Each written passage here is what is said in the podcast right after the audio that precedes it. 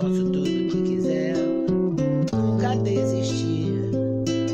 Com a idade que tiver, vou quebrar tabus, desatar essas Oi, gente. Aqui é o podcast do canal Fórum M, que está promovendo o curso Escrita Criativa nas Quebradas com a professora Elaine Marcelina. Esse curso é uma realização da Universidade das Quebradas, que é um curso de extensão do PAC da Letras da UFRJ. E chegamos ao segundo módulo do nosso curso de escrita criativa nas quebradas com a professora Elaine Marcelina. Eu sou Quita Soares, eu vou ler o conto Higienópolis, autora Cidinha da Silva, do livro Sobreviventes. Higienópolis. A Veridiana parece uma avenida, é larga que só, até cansa atravessar. Esperávamos o sinal verde para pedestres no cruzamento com a General Jardim. Do lado oposto ocorria uma cena bastante comum na região.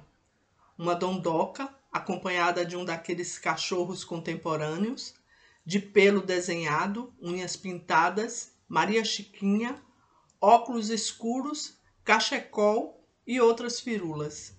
Também esperava para cruzar a avenida. Inusitada era a presença de uma garotinha dourada de uns três anos ou pouco mais, filha da mulher, soubemos depois. O sinal abriu para nós, finalmente. A mãe do cachorro rearranjou as sacolas de shopping no antebraço, de forma a deixar a mão livre para ajudá-la a colocar o animal no colo.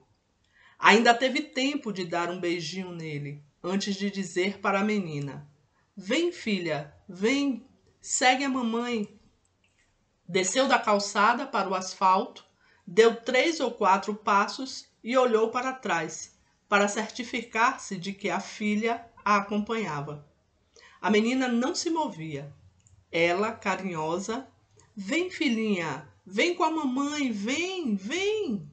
A menina olhava para a mãe, para o cachorro, que devia ser dela também, para os carros, para a imensidão à frente e ficava do mesmo jeito, empacada. A mãe andou mais uns cinco passos e disse: Olha, filhinha, a mamãe tá indo.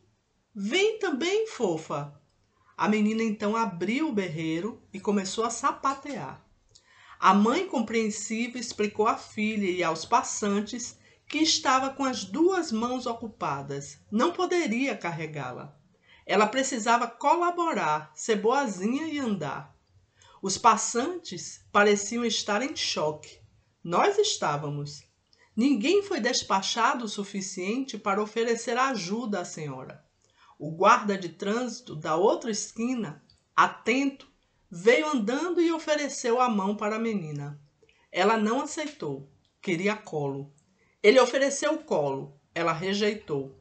O guarda paciente explicou à mãe que a menina parecia querer o colo dela e que talvez fosse bom colocar o cachorro no chão e puxá-lo pela corda.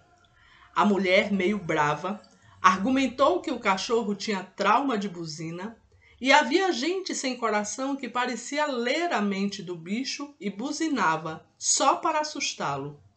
Além do mais, ele tinha tomado uma vacina e estava sonolento.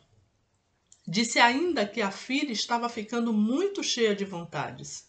Será que o guarda não poderia ajudá-la carregando as sacolas? Ela morava no quarteirão abaixo. O guarda assentiu.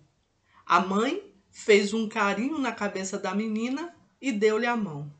O guarda aconselhou a mulher que acelerassem o passo, pois estava juntando gente e multidão. Sabe como é?